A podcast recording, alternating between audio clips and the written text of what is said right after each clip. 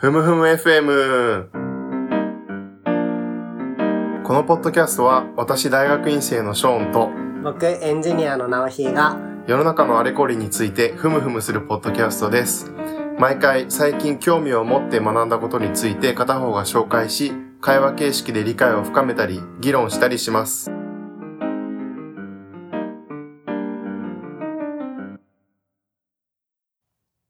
はい。じゃあ、番外編を初めて撮っていこうと思うんですけど、初めて、あの、自己紹介覗いたら初めて。まあ、そうですね。ねそういえばなんか自己紹介取り直そうっていうのもありましたね。なんかあれはぎこちないので、クオリティが？もしかしたらそれも今後取り直すかもしれません。音もひどいしな。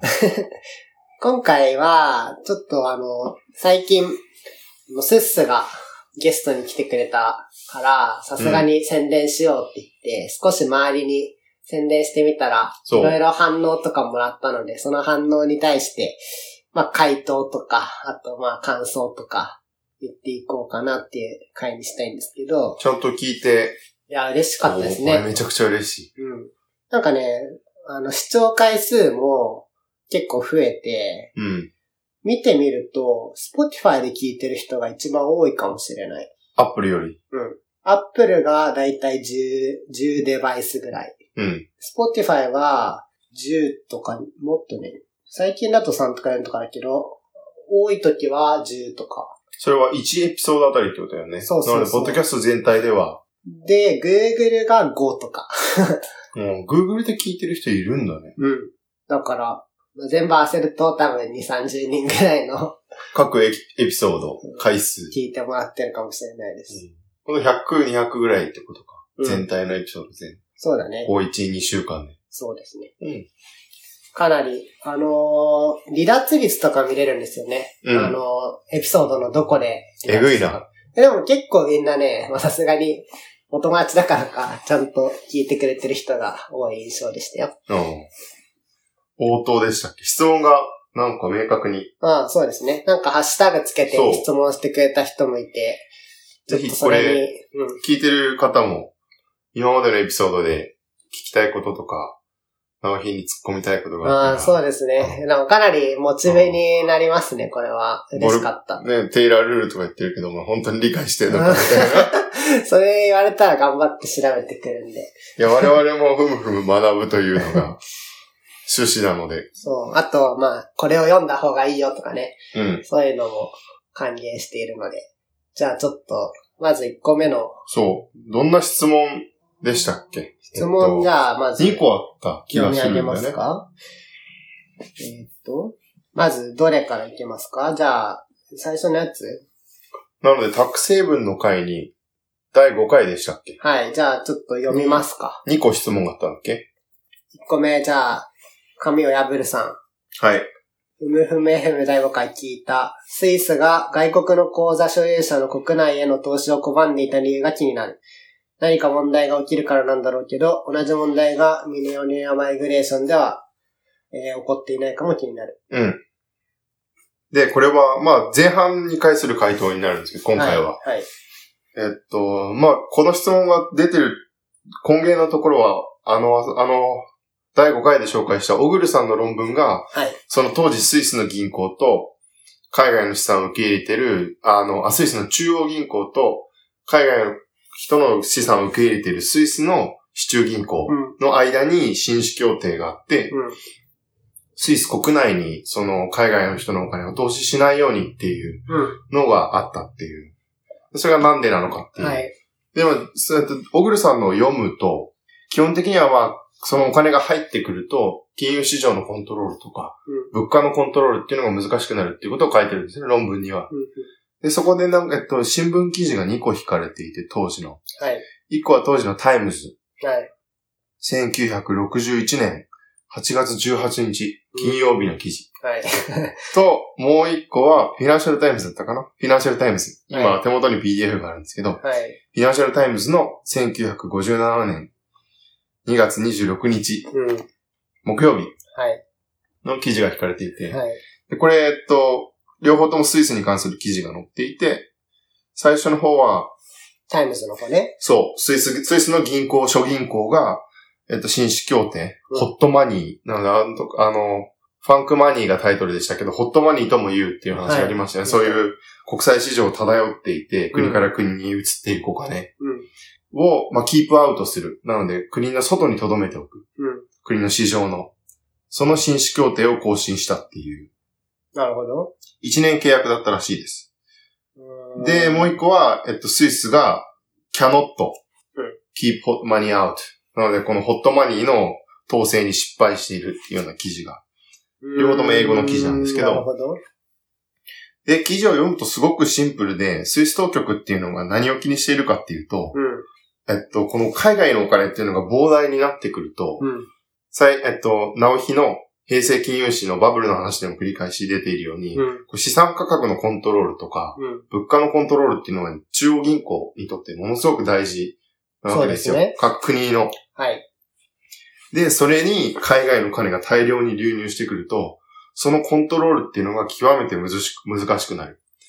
そこが、えっと、スイス当局のもう本当に単一の懸念。なるほど。そう。なので、もう必死になってそのお金をスイス国内に置いといてほしいんだけれども、スイスの、なんていうんですかね、不動産とか、うん。あるいはスイスフランとかには投資しないでほしいっていう話なんだよね。うん、じゃあ、どう、どうしておくのがいいの？ドル。あ、ドルでおくのか。なので、この agreement の内容がか書いてあって、うんなのでこれはスイスの中央銀行とスイスの市中銀行が外国人の資産をめぐる取り決めうん。を行っているんですけど、その内容がこの記事に書いてあって、例えば、えっと、外国の investor がスイスの不動産を買うことを禁止する。そういう銀行を通して。うん、うん、うん。それから、えっと、スイスの不動産の抵当権を所有する、あの、取得することを禁止する。なので、スイスの人の家の借金を外国人のお金がしょ、あの、獲得する。うん。そうすると外国人にスイスの人々の家のモーゲージ、こう、抵当権が持たれてしまうわけです下手するとそれ行使されればうん。取られてしまうとか。そうだね。基本的にはこういうまあ不動産を中心に国内のにお金が流れ込むと、うん。インフレとか生活費の高騰とかにつながる。これがもう、えっと、単一の答えだと思いなるます。ほどね。で、この辺は多分日本とかっていうようなかなりマーケット、国内の金融市場が大きくて、うん。あんあまあ、ある種安定している、うん。一定の規模がある国民経済だと想像できないかもしれないんですけど、うん。その関係で調べていたら、うん。スイス銀行協会っていう、まあ、全銀協みたいな同業組織うん。が、えっと、2020年のスイスの銀行の管理資産うん。とかのマーケットに関するレポートを出していて、それだと今でも、えっと、スイス国内に置かれている、スイスの銀行が管理している財産、うん。個人財産の半分が外国人の所有なの。へえ。なので、スイスの銀行が手元に置いている外あの顧客の資産の半分は外国の人が持っている資産。うん。でこれは世界中のクロスボーダーの国境を越えた資産保有の全25%らしい。え、すごい、ね。あの規模で。へほ、200万人ぐらいだっけスイス300万人ぐらい人口。いやーだから、相変わらずこうトップ、国際的なボーダー、クロスボーダーアセットマネジメント業界ではトップっていう。これが流れ込んだら大変なことになるわけですよね。国内にね。そう、ほぼ倍になるっていうことは国内財産。あの、国民財産か。うん多分これはなので、これここまでは調べられてないんですけど、今でも紳士協定があるのか、どういうふうにコントロールしているのか。そうだね。なので、スイスに置いてあるけれども、投資する先はドルとか、アメリカの株式、日本の不動産とか、にしてくれっていう。話なるほどね。でちょっともう一個関係するのが、最近東京の不動産が値上がりしているっていうのがうん。あって、あれも歪なわけですよね。あの、都心だとマンションもすでに空室率、あの、リートの稼働率とかが下がってきていて、ね。実態としては下がっているはずなのに、あの、価格は上がり続けている。で、これもこういうふうに外国資産の流入っていうのが多分影響していうん。て、なるほど。会社名忘れてしまったけども、どこかが1兆円かな？東京の不動産に追加で投資する。うんそれはなんでそういうロジックになっているかっていうと、世界の他の都市うん。が投資案件として魅力的ではないから東京に流入しているっていうふうに言われてますよね。うん。でもこれは日本で暮らしている普通に家を借りる人からするとやっぱりこうとんでもない話で、うん。日本の景気は悪いのに不動産とか土地の価格が上がっていって家は借りられなくなるしっていうような現象になる可能性があるわけですよね。確かに。なんで国内財産と外国からの投資のバランスっていうのは、今日でも神経質な問題まあそうなんだろうなっていう。感じがします。うんうんビリオネアマイグレーションだと、これは因果関係はわからないですけど。父親の実家のニュージーランドは結構外国からの金の流入とか人の流入っていうのがすごく大きい国なんですね。うん。あの、外国のお金持ち、それこそ東京のとか日本のお金持ちもいっぱいオークランドっていう、うん。ニュージーランドの町に不動産持ってて、専用の不動産業者もあってみたいな。うん。で、何が起こってるかっていうと、特に数年前までひどかったんですけど、えっと、都心、ま、都市の真ん中とかに、投資用の誰も住んでない物件とかが外国人が所有していたりとか、あとはもう地元の人が買えないような一戸建ての価格、1億5千万とかそういう、ただ外国の金持ちはバンバン買っていく。で、別荘で月、あの、年に1回ぐらいしか来なくて、うんでもまあ値上がりするから、もっと区分には損はないとかっていうような、まあそうだね。ちょっとバーっと喋ってしまったけど、多分そういう話でスイスの当局は、あの。外国に留めようとしたらしいです。なるほどね。まあ確かに。まあ日本でもマンションとか投資用で買ってる人いっぱい国内にもいそうだし、適正な時給ではないっていうのはなんかまあ、ありそうですよね。家というか空間としての価値が あるだけで、住んでない人もそうですね。うんね、こういう国際市場で通貨とかさ、不動産が上がってしまうと、でもそういう通貨とか不動産っていうのは同時に、普通の人が日常でスーパーで物を買ったりとか、住んだりっていうのの基盤でもあるわけだから、うん確かに、それは中央銀行はまあ守る務めがありますよね。なるほど。うんまあじゃあちょっと前半部分の回答にはなってるけど。そう、後半はもうちょっと勉強します。そうだね。同じ第5回での質問で、植民地から引き上げた宗主国が本国帰って何してんのか気になるな。仙台の資産転がしてるだけなんかなって質問があったけど、うんこれはどうですか？これはね、ちょっと日本に関しては簡単に調べてみたけども、うん。戦後のその引き上げた人のうちの金持ちに注目した研究みたいのは発見できませんでした。で、イギリスの戦後の例とかはもしかしたら探したら出てくるのかもしれないです。これはまだ現状準備はできてないですけれども、多分イギリスの戦後の中でもごく少数植民地から引き上げたお金持ちっていうのがいて、そういう人がどういう余生を、あるいはどういうポジションで本国で生きていたのかっていうのは、こう戦後のイギリスの社会史っていうんですかね、日常生活の歴史とか、でそこに帝国の崩壊っていうのがどういうふうに関わっているのかとかっていうので、すごく面白いテーマだと思うね。そうだね。日本でもでもなんかさ、その、一般論としての、うんその引き上げ者っていうのだと難しいかもしれないけど、はい個別事例で引き上げたお金持ちで、なんかその、文章が残ってそうな人とかは、なんかまあ、探せばありそうだよね。そうだよね。なんかどれぐらいやっぱり没収されたのかっていうのが、確かに。日本はやっぱり戦後直後に膨大な資産税がうん90%だっけ最高成率うんうん。48年ぐらいやった気がするんですけど、確かにうね。ん、それにまともに引っかかってれば、国内に持って帰ってきた人はやっぱり持ってない可能性がうん高いと思うんだよね、お金を。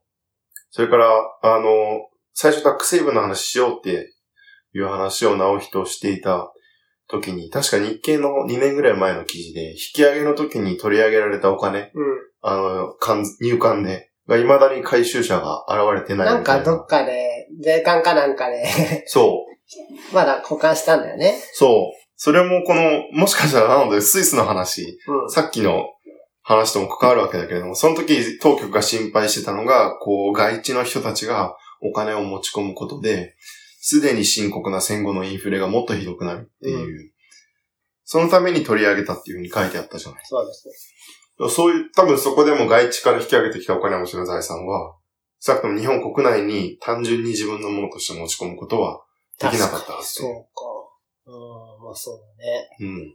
で、不動産みたいな実物資産は、もう占領とか、あの戦争の過程でただ失ったっていう人もいっぱいいるだろうし。文章の残り方も難しそうだもんね。まあじゃあこれも今後の宿題ですね。宿題。暫定の回答。はい。で、じゃあ次、第8回についてもう一個。えっと、ゆくろいさんのコメント。うん。ふむふむ FM 第8回聞いた。留学帰りの人が足元見られて、普通の人は辞めちゃうような待遇のところに配属させられたりとかはないのかな。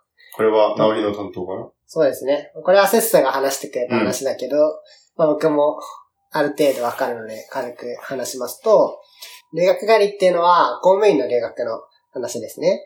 結構多いパターンとしては、うん。あの留学が終わった後にそのまま大使館とかで働くってパターン多いですね。外国で？はい。で、あのーその時も別にその国っていうパターンがまあ結構多いけど、うん。結構若いうちから、あの、変なところに大使館に行く人多いんですよ。なんかエジプトとか、うん。ブラジルとか、僕らの周りで知ってるのと。なんで、それとセットで、まあこれが普通の人は辞めちゃうような待遇かどうかは、全然そんなことはなくて、いいポストだとは思うけども、その海外に留まる。まあそれはちょっと、あの、辞めづらいという側面はあるかもしれないですね。日本の企業と連絡が取りづらいとか。うん。というような残され方をする例はあると思います。そうかうん東京にいる方が転職しやすいんだね。れはそうでしょうね。うんで、帰ってきてからなんだけど、まあ、これ、これは完全に金融庁に限った話なんですが、うん。一般に公務員って取りまとめ部署と言われる部署がありまして、はい。まあそこに行くことが、あの、多いですね。で、何をしてるかっていうと、あの、公務員は原価と、まあ、取りまとめっていうので分かれるわけなんですけど、うん原価っていうのは、あの、各々のなんていうか専門性を持った仕事をするところ。例えば、えーメガバンクを見る原価、地方銀行を見る原価。マクロプルーデンスもそうですか？マクロプルレースはちょっと難しいんですけど、まあ、ギリ原価かな。うんうん微妙ですね。あそこは現の現は現場の現。そうです。うで、えっ、と、あと、まあ、証券見る、保険見る、みたいなのが原価うん。ではなくて、取りまとめに行くことが多い。で特性としては、取りまとめには総合職が多いんですよね。あの、その原価に対して、例えば、最近の金融情勢どうなの？みたいな質問が来た時に、来たから、それぞれの観点から書いてね、とか。はい。そういうのをまあ依頼して取りまとめる。っていうようなことをやることが多くて、えっと、帰ってくると、うん留学から帰ってくると、ちょっと職位が一個だけ上がってることが多いので、その職位で、えっと、取りまとめを担当して、取りまとめを担当した方が、その、なんていうか、町内の、うん状況がわかる。うん。えーという側面があって、まあ、それを多分経験を積ませるためなのか、傾向としては、その、取りまとめ部署にの、一番下っ端じゃなくて、うん。ちょっと偉い人として行くとはい。いうパターンが多いと思います。で、これが、えっ、と、普通の人が辞めちゃうような待遇かどうかってとこなんだけど、取りまとめは忙しいことが多いです。な、非常にその、なんていう激務。激務な人が多いんじゃないかな。やっぱりその国会の対応もシストが言ってたようにあるし、まああとはその、いつも何かの期限に追われていたり、あの、まあ依頼する立場なので、自分が先帰っちゃうわけにもいかないし、とかまあいろいろそういう、うーまあ一般的に言えば忙しい人が多い方のお職務ではあると思います。が、それ、特別そのなんていうか人が嫌がるようなポストにとかいうのは全然なくて、まあむしろ留学行く人は基本的には優秀な人がうん。当然多いと思うので、まあ出世コースというか、では、に、にいるというのはあると思うんですけどね。気になる点が一個あって、国はい。家公務員の、その、最近また、なんか7人に1人が辞めたいみたいな記事だけ出回ってるじゃないですか。うん。国家公務員のその人事って、名前とポジション単位でどこまで公開されてるんですか？局長とかは公開されてますよね、当然。その国家総合職、官僚の人たちは、どの辺から公開されるんですいや、公開はされないんじゃない？全然。かああ、なんか実証研究というか、その人事の、とかや、離職率の研究が全然ないのが不思議で。うん。でも局長とかは法律で決まってるんでしょ？でも何人、その、どのポストに何人いるかっていうのは、もう、機構定員要求っていうのがあって、その、この局にうん。何人、この人、人件費いくらみたいなのも決まってるから、離職率とかも多分出てると思うよ。その、あでも、例えば僕がマクドナルドレースにいましたとかはわかんないはず。曲、どの辺からわかんない曲調幹部からかな。そうか。そこが全部分かってくると、いろんな面白い研究ができる。うん例えば、こう、あの、留学から帰ってきた人たちが、どういうポジションに配置されて、その、離職率がどれくらいかっていうのもパネル調査というか、個人追跡ができる。でもね、それはね、してる研究あった気がするな。うんなんか、あのー内部でやってんのかいや、まあ実際内部は当然分かってて、そういう、まあ、まとめたものもあるんですよね。で、外部に出てるか分かんないけど、なんかで見たのは、大蔵省の出世ルートの研究みたいな。なうん。で、大蔵省って、まあちょっと話が 全然ずれますけど、公務員試験って、あの、順位が出るんですよ、実は。合格順位がね。で、特に昔の大蔵省はその順位が重要だったらしい。その1位、法律部門を1位で突破した人は、戦後に、入るとか。戦後高度成長期とかの話っていうことだよね。そうそうそう。そうまさに過去的な意味だと思うけど、過去でもなんか1位だと上限だっけ？なんかそういう名前とかが3位ぐらいまでついてて、もう出世確実みたいな。うん。まあそういう感じで、ともかく順位が大事だったりとか、あとはその、その順位とかによって、振り出しっていう、うん言うんだけど、すごろくみたいな感じで、その最初の部署でも結構、あの、傾向が見て取れて、最初の何々かだと、はい。まあ偉くなりやすいとか、まあ言われてるのがあるんだよね。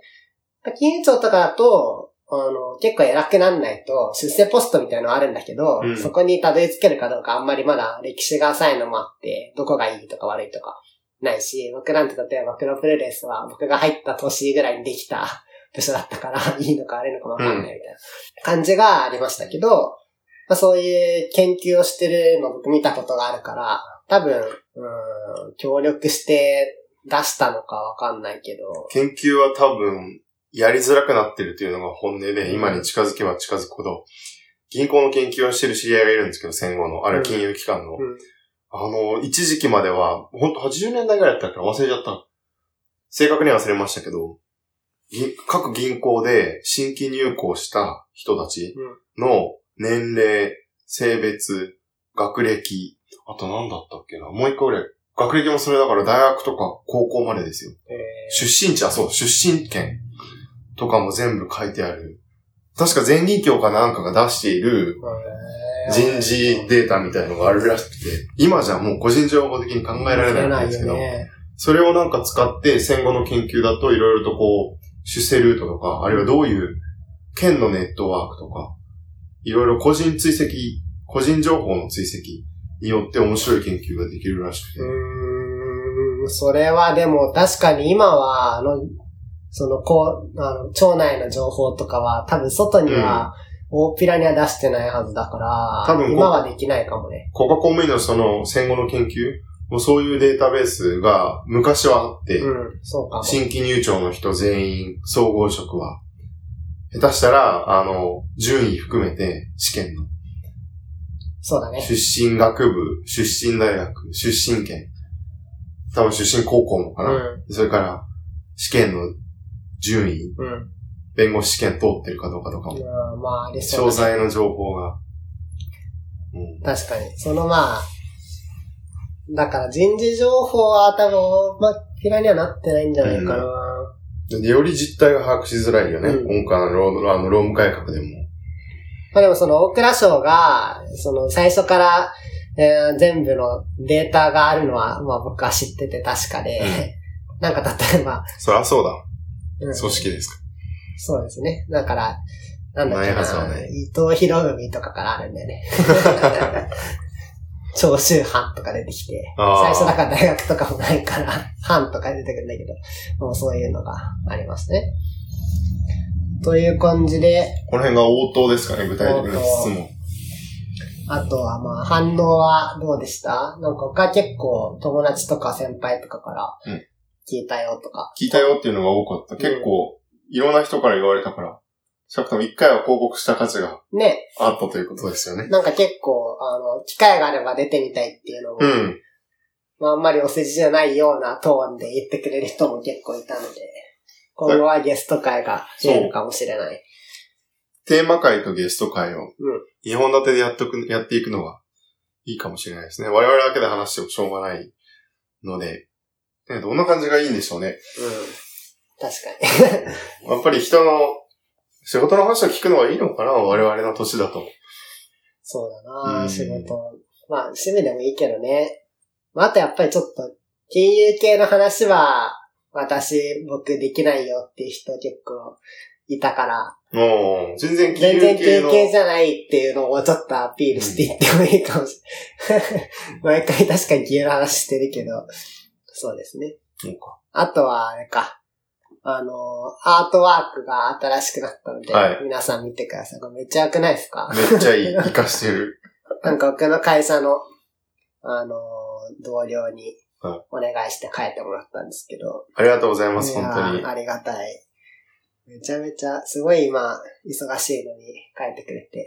キウイワードですね。そう。ニュージーランドのモチーフ。キーワードがふむふむしてる感じの絵描いてっていうめっちゃ雑な依頼でこんないいのができるとは。やっぱアートワークちゃんとするとイメージうん。違いますよね。そうですね。印象に残る一回見るだけ。という感じででもフィードバックもいっぱいもらったので、うん今後、頑張りましょう。直人、アイディアを出して、もうちょっと、整備された、ポッドキャストにそうですね。仕上げていこうかなと。マイクも買って、より 聞き心地のいいポッドキャスト今日はあの、ショーンの新居で撮ってるんですよね。はい。で、なんか、家の距離が極めて近づいたので、うん撮ろうと思ったらいつでも撮れる状況になったので、更新スピードとクオリティが上がるかもしれない。かもしれない。まあ、収録終わったはいら頑張っていきそう。ますか。あと10日ぐらいで収録が終わるので。僕はね、あの、開発してたゲームの、がリリースされて、一旦なんか忙しさはうん、一段落したので、最近はまあ僕の回を増やしていっても全然構わないので。はい、じゃあ、そんなとこですかねかね。またぜひフィードバックが、ああ、本当に励みになるのでお願いします。チャンネルは、メールは、あの、チャンネルというか、フィードバックの経路は何があるんでしょうそうか、メールもじゃあ公開しとこうか。公開されてないんだっけ、まだ。してないかも。じゃあえーメールも貼っときます。あとは、ハッシュタグ。ツイッターかな、うんツイッターが一番ありがたいかもね。うん。見やすいですね。はい。では、これで番外編としてやろうか。そうだ。じゃあ番外編として、これもまあ一応番外編ナンバリングしていく。うん。じゃあそういう感じで、また次回お会いしましょう。お疲れ様おです疲。れ様です。ふむふむ FM では視聴者の皆さんからのフィードバックをお待ちしております。ツイッターでハッシュタグふむふむ FM、ひらがなでふむふむ、小文字で FM です。をつけてツイートしてください。素敵なアドバイスや感想をお待ちしております。